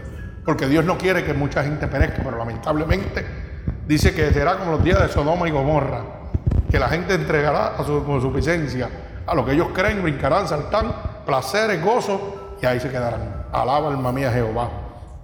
Bendito sea el santo nombre de mi Señor Jesucristo. Dije el Salmo, bendito sea Dios, el Salmo 31, Salmo 31, gloria a Dios, verso 19 y verso 20. Una presencia que te separa del pecado y te consagra a Dios. Bendito sea el nombre poderoso de mi Señor Jesucristo. Mire cómo dice, cuán grande es tu bondad que has guardado para los que te temen, que has mostrado a los que esperan en ti, delante de los hijos de los hombres. En los secretos de tu presencia los esconderás. De la conspiración del hombre los pondrás en un tabernáculo a cubierto de contención de lenguas. Santo eres mi Dios poderoso. Bendito sea el nombre de Jesús. Cuán grande la bondad de mi Señor que nos ha guardado a todos los que le tememos. Que nos guarda. Bendito sea el nombre de Dios. Cuando Dios habla de guarda es que nos separa. Nos está separando de toda la maldad. Nos guarda a un lado. El diablo no nos puede tocar. Primera de Juan 5, 18. Acuérdese siempre de eso. El que es engendrado por el Espíritu de Dios, el diablo no lo puede tocar. O sea, me está confirmando nuevamente que Dios me guarda. Alaba alma mía Jehová, bendito el nombre de Jesús, que me has mostrado a los que esperan en ti. ¿Qué me ha mostrado Dios desde que derramó la presencia de Él sobre mi vida? Que todo lo que la palabra dice es real, es cierto. Todo lo que mis ancestros han dejado escrito todo es cierto. El Señor decía en su palabra, en Marcos 16, 16, dice bien claro, que si yo creyere, si yo creyere y fuere bautizado, sería salvo. Pero si no creyere y no fuere bautizado, ¿qué voy a hacer? Condenado. Si usted no cree lo que yo le estoy hablando, usted va a ser condenado. Vaya ese Apocalipsis 21.8, lo dice también. Pero los cobardes e incrédulos van a tener su parte en el lago de azufre fuego, en la segunda vida. Oiga bien, yo le creí a Dios. La palabra dice, en mi nombre echará fuera demonios. Ese es mi ministerio. Ese es el ministerio de este, de, este, de este templo. Y llegamos peleando desde dormir con los demonios. Y cada demonio se manifiesta diferente y se transforma en animales y bota animales por la boca. Y son cosas que usted no puede explicar. Y si usted lo ve y no está preparado, sale cogiendo. Pero yo no tengo miedo porque yo hablo con el Santo de Israel, el que me separó para Él y el que me guarda. Y el que me dijo que el diablo no me puede tocar. Por eso es que yo le meto las manos donde quiera. A mí no me importa. Sea en un parque pelota, sea donde sea, yo le meto las manos al diablo donde sea. Porque el Señor me dijo que Él no me puede tocar, que Él me guarda, que Él me llamó a esto y Él me respalda. Bendito sea el nombre de Jesús. Y Él me consagró para Él. Bendito sea el nombre de Dios. Mire cómo dice el 20. En los secretos de tu presencia los esconderá de la conspiración del hombre. En lo oculto de Dios, Dios nos esconderá. ¿Qué es lo oculto de Dios? Donde nadie puede entrar. Lo que para el hombre es inexplicable. Lo oculto. Ahí nos esconderá el Señor. Usted puede encontrar algo que está oculto. Alaba, alma mía, Jehová. Pues si yo estoy en lo oculto de Dios, el diablo no me puede encontrar, no me puede tocar, no puede hacer nada conmigo. Y dice que qué? Que me esconderá de la conspiración del hombre. ¿Usted sabe cuánta gente se ha levantado contra este ministerio para que este ministerio se destruya? Y Dios me está cuidando de eso, de la conspiración. Han conspirado contra nosotros, nos han dado hasta multa para que nos vayamos de aquí, pero aquí estamos llevando el Evangelio de Dios. Y lo que hicieron fue que metieron las patas, metieron el bujo a la patata, como digo yo. ¿Usted sabe qué? Porque nos multaron y antes no llegábamos a nadie. Ya llevamos 330 y pico personas que nos están oyendo. Alaba alma mía Jehová, 320 y algo, conté yo como a las 10 de la mañana, que nos están oyendo en diferentes partes del mundo, en España, en México, en Colombia, en Chile, en Ecuador, en Texas, en California, Mire lo que hizo el diablo si se puso bruto. Me quería sacar de aquí, ahora el Señor me está llevando por el mundo entero. Alaba alma mía Jehová. Eso es lo que hace Dios. Bendigo tu santo nombre, Padre. Seguimos. La presencia de Dios es una presencia de conciliación que infunde calma a cada uno de nosotros. Cuando la presencia de Dios llega a mi vida, yo tengo calma.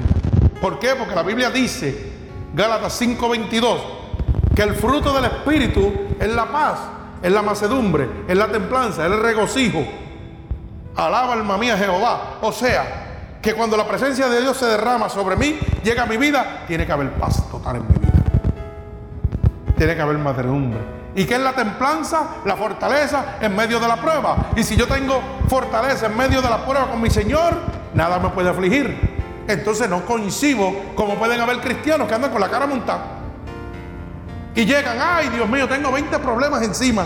¿Problemas tú tienes? Pues tú tienes un problema porque no, la gracia de Dios y la presencia de Dios no está en ti. Porque tú puedes tener situaciones. ¿Por qué son situaciones? Porque no perturban tu vida. Simplemente llegan. Y lo que hacen es que dan más templanza al poder de Dios en tu vida. A la gracia de Dios en tu vida. Pero si te, te pones un manejo, un manejo de porquería porque las cosas te están aflimiendo, tienes que autoexaminarte. ¿Dónde te quedaste? Alaba alma mía Jehová. ¿Dónde te quedaste parqueado? Pusiste el parking en algún sitio que dejaste el fruto del Espíritu en una esquina y se puso el fruto del hombre. Porque cuando el fruto del Espíritu está en mí, yo tengo que estar contento. Por eso dice, alaba a Dios en todo momento.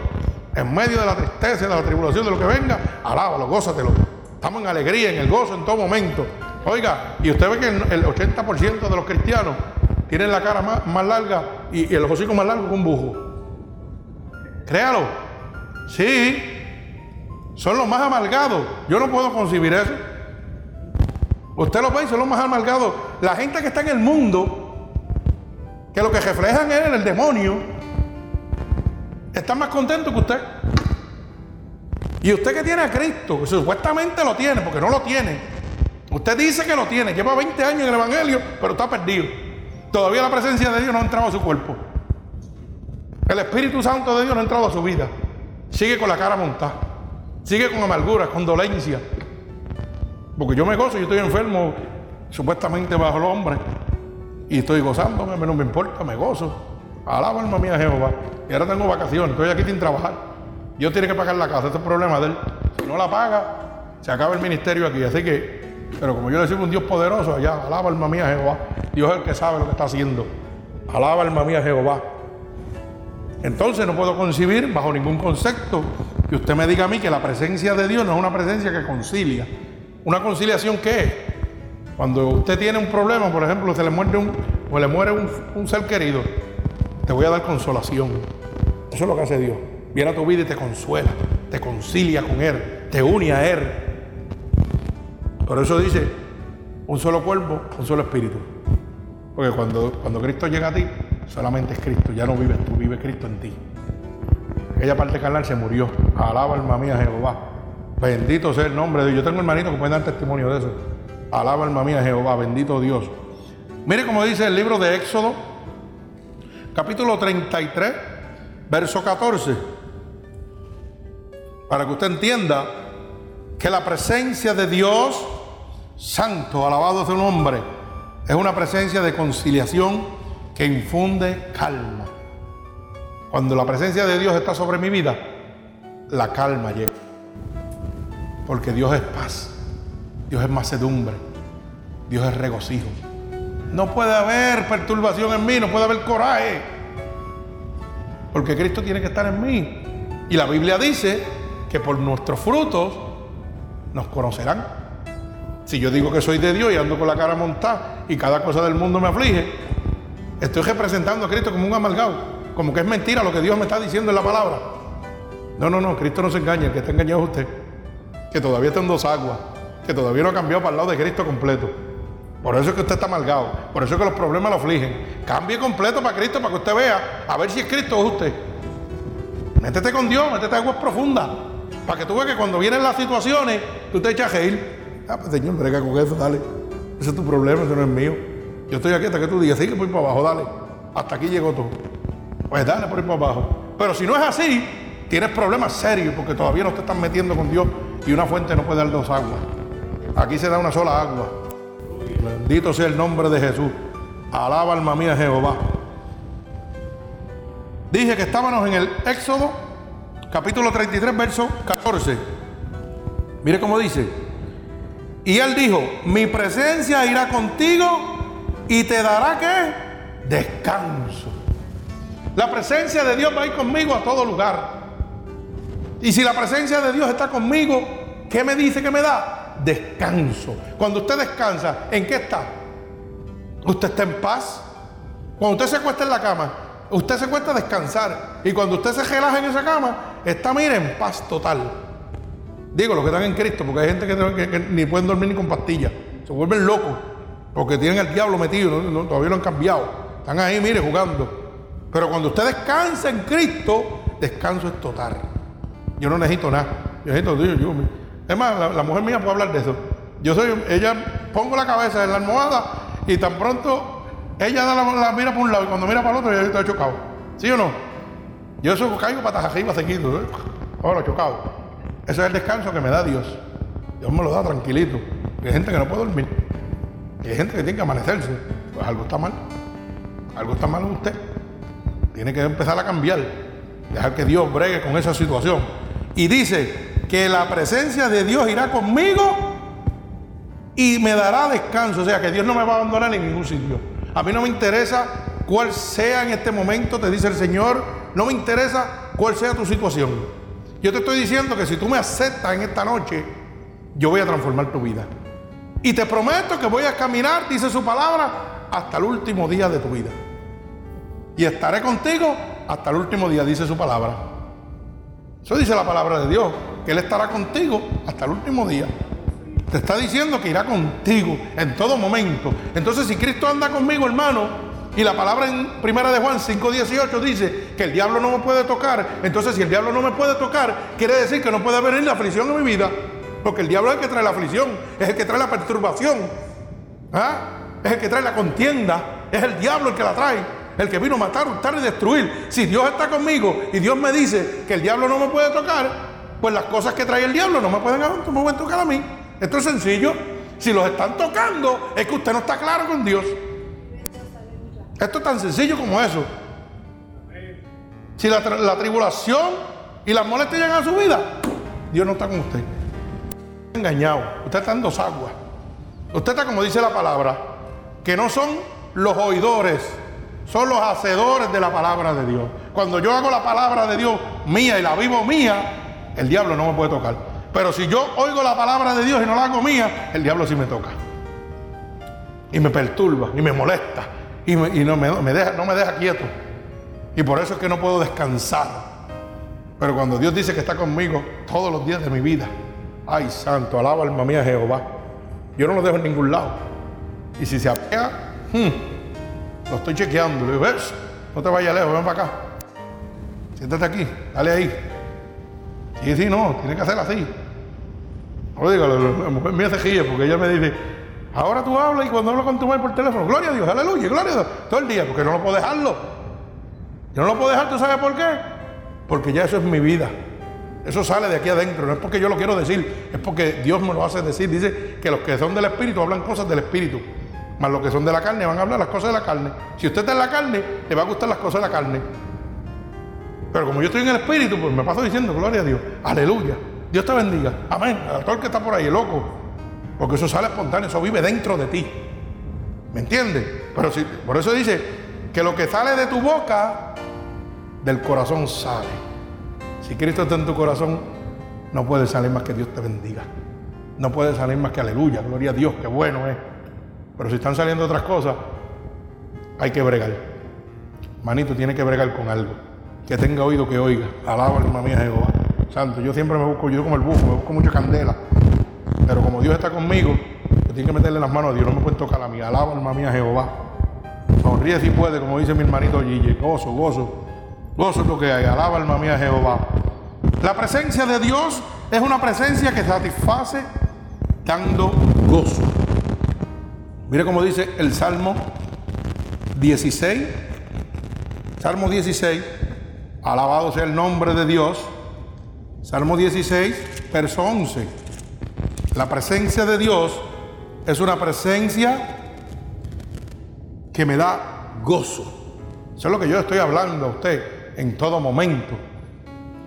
Dice así la palabra de Dios, Salmo 16, verso 11. Me mostrarás las sendas de la vida.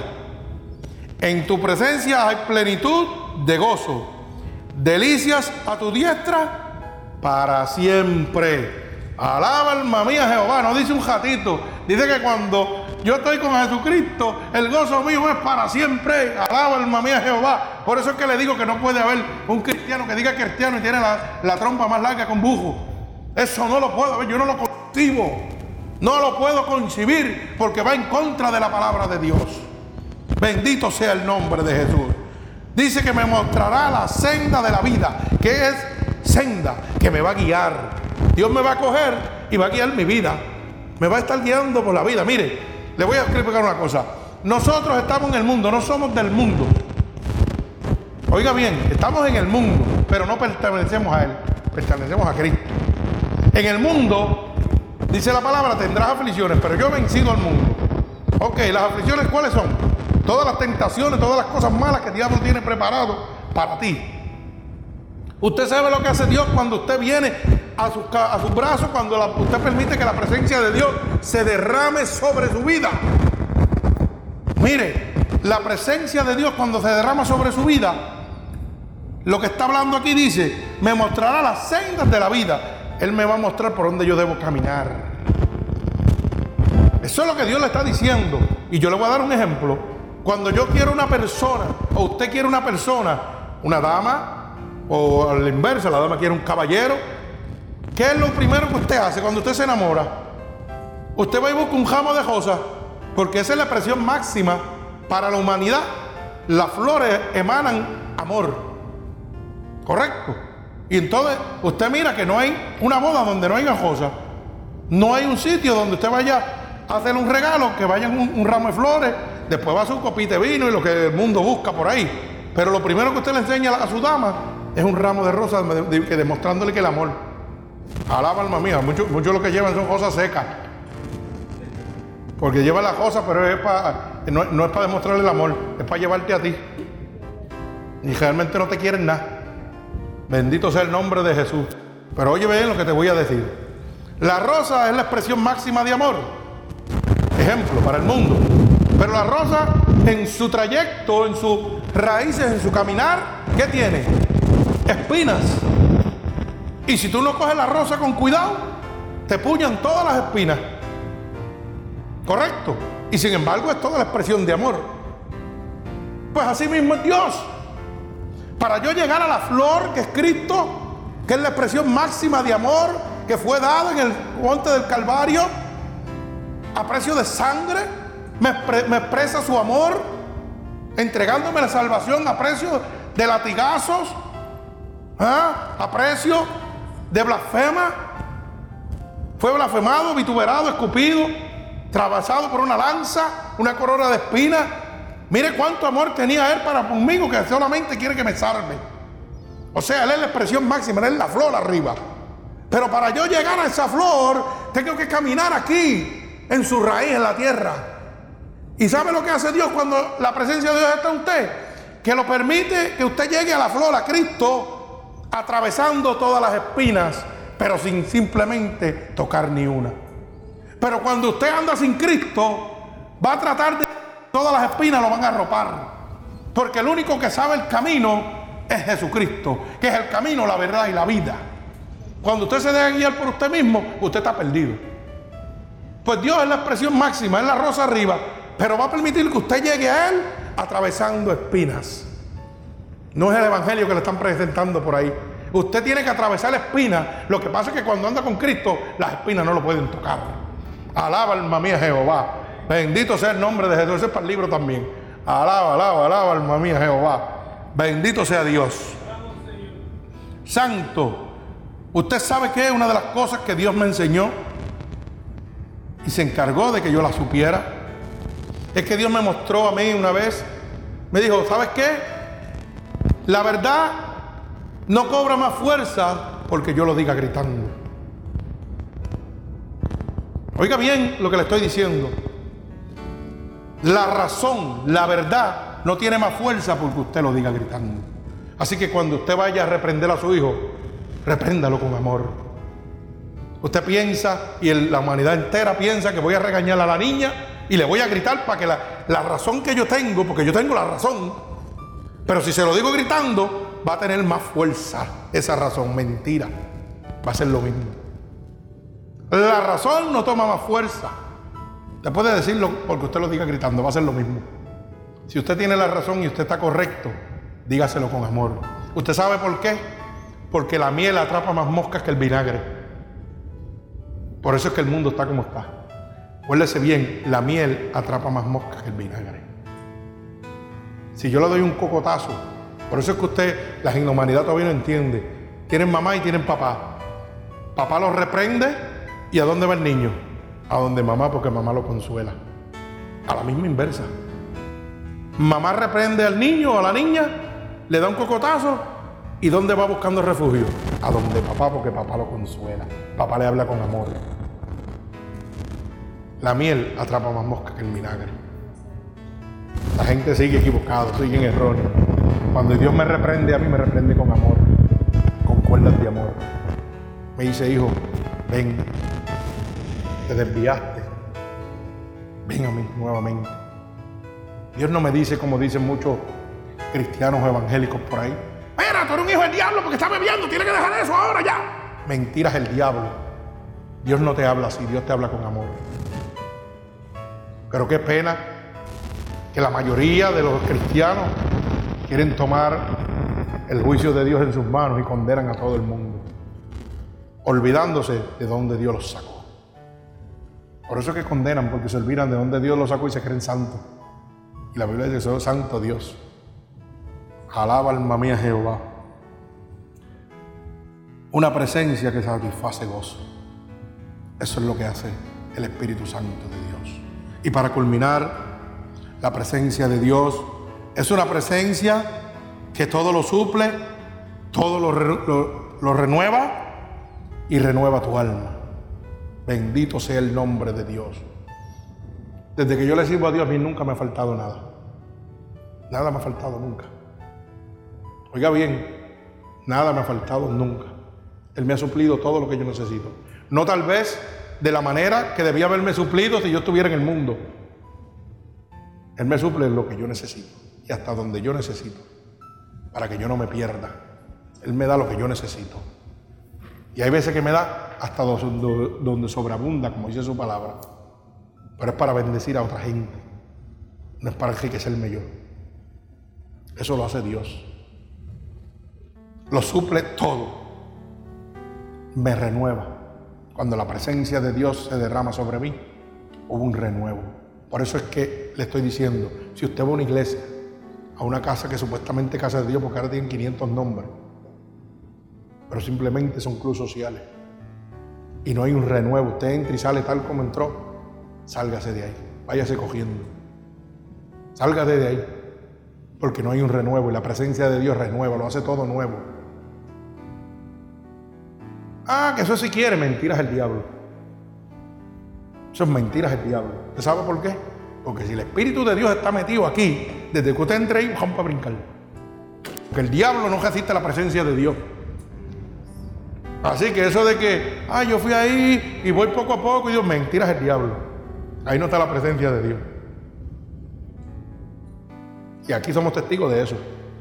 Y se sientan, y el que sale, y el que viene, oiga bien, el que viene a este templo y no regresa, sabe que la presencia de Dios se le puso de frente y le dio un ultimátum, ¿qué vas a hacer? ¿Te o te quedas? ¿Quieres cambiar o qué vas a hacer? Pero es porque chocó con la presencia de Dios. No, que mira, que no me gusta, que, no te gusta, no, porque la verdad no te hace libre. A ti te gusta estar donde tú estás, en la prisión de Satanás, que es acogida y cómoda. Y no sientes la necesidad de salir de ahí. Quédate ahí. Pero un día la puerta se va a cerrar y va a ser muy tarde. Así que que tenga oído que oiga. Alaba alma mía Jehová. Una presencia que suple todo lo que usted necesita. Una presencia que renueva. Una presencia que renueva su alma y renueva su vida. ¿Por qué? Porque cuando Cristo llegó a mi vida, me transformó completo, me hizo de nuevo, me renovó completo. De lo que yo era, un paño sucio que estaba como trapo de inmundicia, me hizo ahora blanquito, como si estuviera con cloros, lavadito con cloro, blanquito. Y no porque soy blanco como el papel, sino porque por fuera soy blanco, pero ahora por dentro soy más blanco todavía. Porque estoy como un fantasma transparente de lo lindo que me hizo el Espíritu Santo de Dios. Por fuera mi carne está toda cortada de tantas operaciones. Estoy más feo que, un trobo por debajo. Pero por dentro estoy precioso. Por ahí estoy lindo. Mi corazón está renovado. Mi alma está renovada. Mi vida está renovada porque estoy en el gozo de Dios. Porque estoy lleno de la presencia de Dios. Y todo aquel que está lleno de la presencia de Dios, entrega a Dios donde quiera que vaya. Por eso hay gente que dice, muchachos, uno se para al lado tuyo y uno tiembla y brinca. Ah, y tiembla, claro. ¿Quién resiste la presencia de Dios? ¿Acaso el siervo de Dios, el apóstol, no decía que con su sombra la gente quedaba sano nada más? ¿Y era qué? ¿Qué era? Que estaba lleno de la presencia de Dios. ¿Es o no es? Dice que aquel apóstol, mire, solamente pasaba por el lado de la gente la gente quedaba sano. Y eso era la presencia de Dios, lo que estamos hablando hoy. Cuando la presencia de Dios está aquí, hay sanación, hay vida. Bendito sea el Santo de Israel, alabado sea tu santo nombre. Gloria al Señor. Bendecimos tu nombre. Así que mire lo que dice la palabra en el Hechos capítulo 3, verso 19. Y culminamos con esto. Bendito Dios. Una presencia que todo lo suple, que todo lo renueva, que renueva tu arma. Dice así, así que arrepentíos y convertíos. Bendito sea el nombre de Dios, para que sean borrados vuestros pecados. Para que venga de la presencia del Señor tiempos de refrigerio. El Señor te dice en esta noche, arrepiéntete, conviértete a mí para que sean borrados todos tus pecados. Alaba alma mía Jehová. Para que venga de la presencia del Señor sobre ti. Cuando esa presencia de Dios llegue sobre ti, van a llegar los momentos de refrigerio a tu vida. Va a empezar la paz, la tranquilidad, la macedumbre, el regocijo, la templanza. Todas las cosas que Dios tiene preparado para ti. Por eso que sucede lo que sucede aquí. Yo no sé si en los templos que ustedes están yendo está sucediendo, hermano, los que me están oyendo a través del mundo. Pero si no está sucediendo lo que está sucediendo aquí, que la gente se sana sola sin tocarlo, la gente se liberta, los demonios salen cogiendo sin tocarlo. ¿Usted sabe qué? Salga de donde está metido, porque ahí no está la presencia de Dios. Donde está la presencia de Dios es una presencia escudriñadora. Por eso la gente cuando llega un templo que está lleno de la presencia de Dios, dice, uy, ahí no voy más porque ahí me hablan, ahí saben lo malo que yo estoy haciendo. ahí no me voy yo ni de visita. Deja eso. Eso es lo que la gente dice. Pero ¿sabe Porque el Espíritu de Dios lo está escudriñando y sabe todo lo que está haciendo. Por eso es que van a esos templos que no hay espíritu ninguno y ahí brincan, saltan, pecan y vuelven y entran el domingo tal como vinieron. Pero aquí no pueden venir porque aquí el Espíritu de Dios le habla. Le dice, haciendo esto así, así, así, así. Te dice el Señor. Y cuando te hablan, sales cogiendo y no vuelve. Pero cuando tú te quieres salvar, dice, aquí es que, alaba alma mía Jehová. Yo quería, porque, oiga, la gente cristiana dice, ah, yo quiero una iglesia donde me hable, donde el Espíritu de Dios me hable. Y cuando el Espíritu de Dios se para a hablarle, ellos se paran cogiendo para el baño. Y se esconden. Y se esconden, porque eso lo voy yo a cajato. Sí, viene la administración y hay un siervo ungido del Dios y Dios va a hablar y la gente, mira, cogen para el baño, cogen para el parking, cogen hasta atender un teléfono y vienen cuando se acabó la administración. Y después dice, ay, no sentí nada. Pues si le está cogiendo a Dios. ¿Ah? Le está cogiendo a Dios. Pero sin embargo, entonces se van a estas mega iglesias donde lo que tienen son clubes sociales, cantantes bonitos, que lo tienen una hora, 45 minutos cantándole y dándole que especiales y cuando viene la predicación son 5 minutos, 10 minutos máximo. Lo más que dura son 20 minutos hablando de prosperidad. No le hablan ni de salvación. Ahí se siente cómodo porque usted como no le hablan de salvación ni de pecado, pues aquí estoy bien porque aquí nadie me va a juzgar. Aquí Dios no me está mirando, tonto. No sabe que estás cometiendo el error más grande de tu vida porque estás oyendo lo bueno y estás haciendo lo malo. Alaba alma mía Jehová, por eso la palabra dice, acepta lo bueno y desecha lo malo. Cuando un predicador de estos embusteros que están por ahí empiezan con la palabra clara y la cambian a mitad, usted recibió parte de una palabra que es verdad, aunque la otra es mentira. Por eso dice, acepta lo bueno y desecha lo malo. ¿Recibiste ese chispito de palabra? Engañate tú mismo, porque oíste lo bueno y sigues haciendo lo malo, lo que te da la gana. Aunque, por eso dice que pastores y sus, caballos se van a perder. Alaba mía Jehová. Así que la presencia de Dios es una presencia escudriñadora, una presencia que salva, que convierte. Por eso es que la gente no resiste la presencia de Dios. Porque es una presencia que convierte, te convierte en el momento y te saca del mundo de pecados donde vive. Es una presencia que te separa del mundo y te consagra para Dios. Es una presencia que te concilia con Jesucristo, con el único Salvador. Y es una, una presencia que satisface todo tu gozo. Te va a dar gozo y gozo en abundancia toda tu vida. Y es una presencia que todo lo suple, que todo lo cambia, que todo lo renueva por el poder de la sangre de Cristo. Esa sangre vertida en la cruz del Calvario, que fue derramada para la salvación tuya. La palabra dice bien claro, porque vino a buscar lo que está perdido, lo más vil y lo más despreciado, vino a buscar Dios. Así que hermano, tú que me estás oyendo en esta noche, yo no sé la condición que tú te encuentras delante de la presencia de Dios. Pero la, conciencia y la presencia de Dios es una presencia que escudriña. Dios sabe todo lo que tú estás haciendo. No tienes que decírselo. A él no le interesa que tú se lo digas ahora. Tal vez estás llorando ahora mismo cuando oigas esta predicación. Diciéndole, ay Señor, yo hice esto. No, no, a Dios no le interesa eso. A Dios le interesa que tú le digas, Señor, necesito tu presencia en mi vida. Necesito que guíes mi vida. Necesito que transformes mi vida. Necesito que escudriñes ¿Dónde estoy mal? Bendito sea el nombre de Jesús, porque cuando Él llegue a ti, te va a suplir lo que tú necesitas. Te va a dar refrigerio para tu alma. Te va a bendecir de manera sobrenatural, como solamente Dios sabe hacerlo. Bendito sea el nombre de Dios. Y sobre todo, la presencia de Dios, cuando se derrama sobre ti, te da la autoridad para que el diablo no te pueda tocar. Y si el diablo no te puede tocar que gobierna este mundo, usted va a tener gozo, gozo, gozo en plenitud en su vida. Así que yo espero que esta palabra en esta noche haya abierto la luz del entendimiento para cada uno de ustedes. Y reflexionen lo que les dije.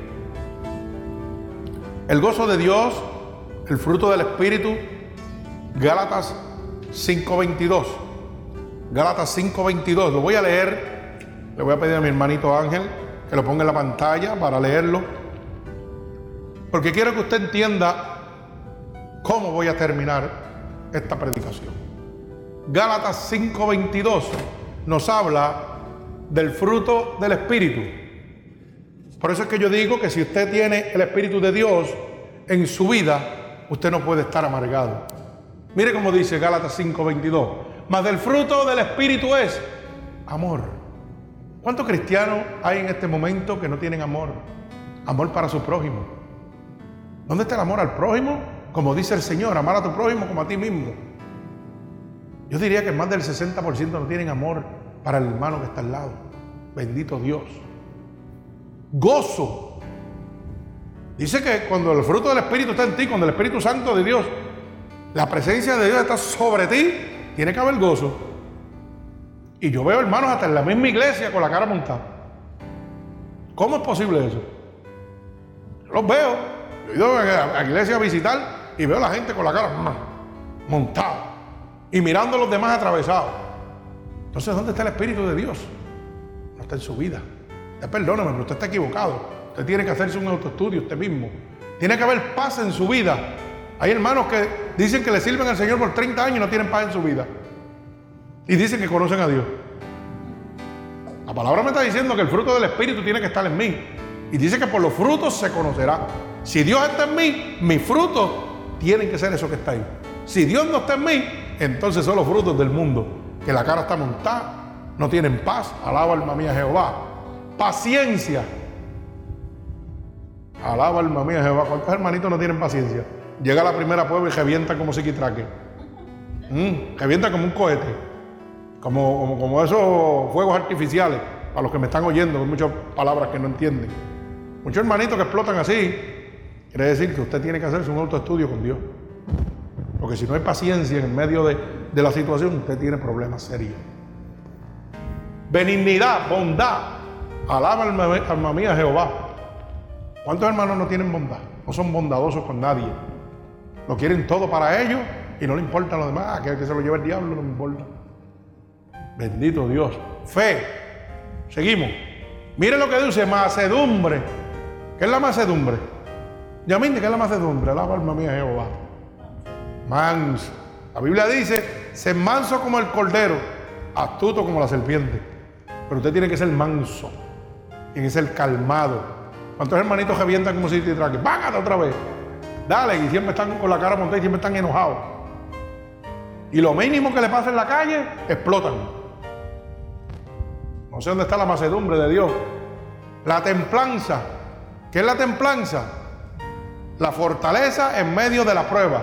Usted explota porque usted no tiene templanza, porque no tiene fortaleza, porque no tiene a Cristo. Cuando llega Cristo a mi vida, es mi fortaleza. Jehová es mi socorro, Jehová es mi fortaleza. ¿En quién confiaré? Es bonito oír el salmo, pero no lo viven. Tan pronto llega cualquier cosita pesada, ay Dios mío, ay esto, lo otro. ¿Dónde está la templanza? Pues Dios no está en ti. Tienes que autoanalizarte dónde estás metido. Bendito sea el nombre de Dios. ¿Qué agua tú estás navegando? Y dice, y contra tales cosas no hay ley. Si Cristo está en mí, no voy a ser juzgado por la palabra de Dios, por la ley de Dios. Pero si Cristo no está en mí y no están estos frutos del Espíritu sobre usted, usted va a ser juzgado por esto. Así que hay muchos hermanitos que están en la iglesia que están perdiendo el tiempo. Si su pastor no le está hablando esto que yo le estoy hablando, órele a Dios esta noche y pregúntele para que usted vea que Dios le va a hablar. Alaba alma mía Jehová. Así que anhela la presencia de Dios en tu vida. Porque un solo toque tuyo, Señor, cambiará mi vida. Un solo toque tuyo me transformará, Padre. Alabado sea el nombre de Dios. A ti, hermano, que me estás oyendo a través de las ondas cibernéticas del Internet. Si tú entiendes y has creído que la presencia de Dios puede transformar tu vida, yo te pido en este momento que abras tu corazón Abre tu corazón a Dios, levanta tu mano al cielo y solamente dile, Señor, anhelo tu presencia. Porque he oído la palabra de tu siervo y he entendido lo perdido y lo erróneo que yo estaba en mi vida, lo equivocado que yo estaba en mi vida. Así que Señor, te ruego que derrames de tu presencia sobre mí, porque tu presencia me lava, me transforma, me guía, me escudriña. Y tu palabra dice que si alguien está en mí, nueva criatura es. Las cosas viejas pasaron, todas van a ser hechas nuevas. Por el poder de tu presencia, Padre. Voy a orar por ti, hermano, y por los que están aquí. Señor, he dado tu palabra, la palabra que ha salido como una lanza directa al corazón, que ha hablado del poder de tu presencia, Señor las cosas inefables, inexplicables que derrama tu presencia sobre tu pueblo, Señor. Yo he dado lo que tú me has dado para tu pueblo, Dios. Y he hecho un llamado en este momento a cada hermano que me está oyendo en diferentes partes del mundo. Y le he pedido que hayan abierto su corazón y levantado su mano. Y yo te pido ahora, Señor, por el poder de tu palabra, ese poder que tú me has encomendado, Dios, que tú derrames de tu presencia ahora, Jehová, sobre todo aquel que haya aceptado esta palabra, que haya abierto su corazón, que haya levantado su mano al cielo, Señor, en esta noche. Levanta, Padre, en este día también, Señor, levanta. Levántalo ahora, Jehová, y derrama de tu santa presencia sobre ellos. Tú conoces su caminar, tú conoces su despertar, tú conoces sus pensamientos antes de que ellos piensen y tus palabras antes que las pronuncien, Señor. Así que te pido que derrames de tu santa presencia para que tu gloria y tu honra, Señor, sea manifestada, para que el incrédulo crea y para el que el creyente reafirme su santa fe en ti, Dios poderoso. Derrama de tu poder, Señor, como lo derramaste en mi vida, Dios. Y como yo he podido dar testimonio de tu poder y de tu gracia, Señor. Te lo pido ahora, Señor, que se rompan todos yugos, todas ataduras, todos engaños que Satanás esté levantando sobre tu pueblo en esta noche, quedan inoperantes en el nombre poderoso de Jesús. Y por el poder de tu palabra, declamo la derramamiento de tu presencia sobre todos tus hijos, Señor, en esta noche, Padre. En el nombre poderoso de Jesús. Lo declaramos hecho, Señor. Bendito sea el nombre de Jesús. En el nombre del Padre, del Hijo y del Espíritu Santo. La presencia de Dios quede con cada uno de ustedes. Dios los bendiga. Alabado el nombre de Dios.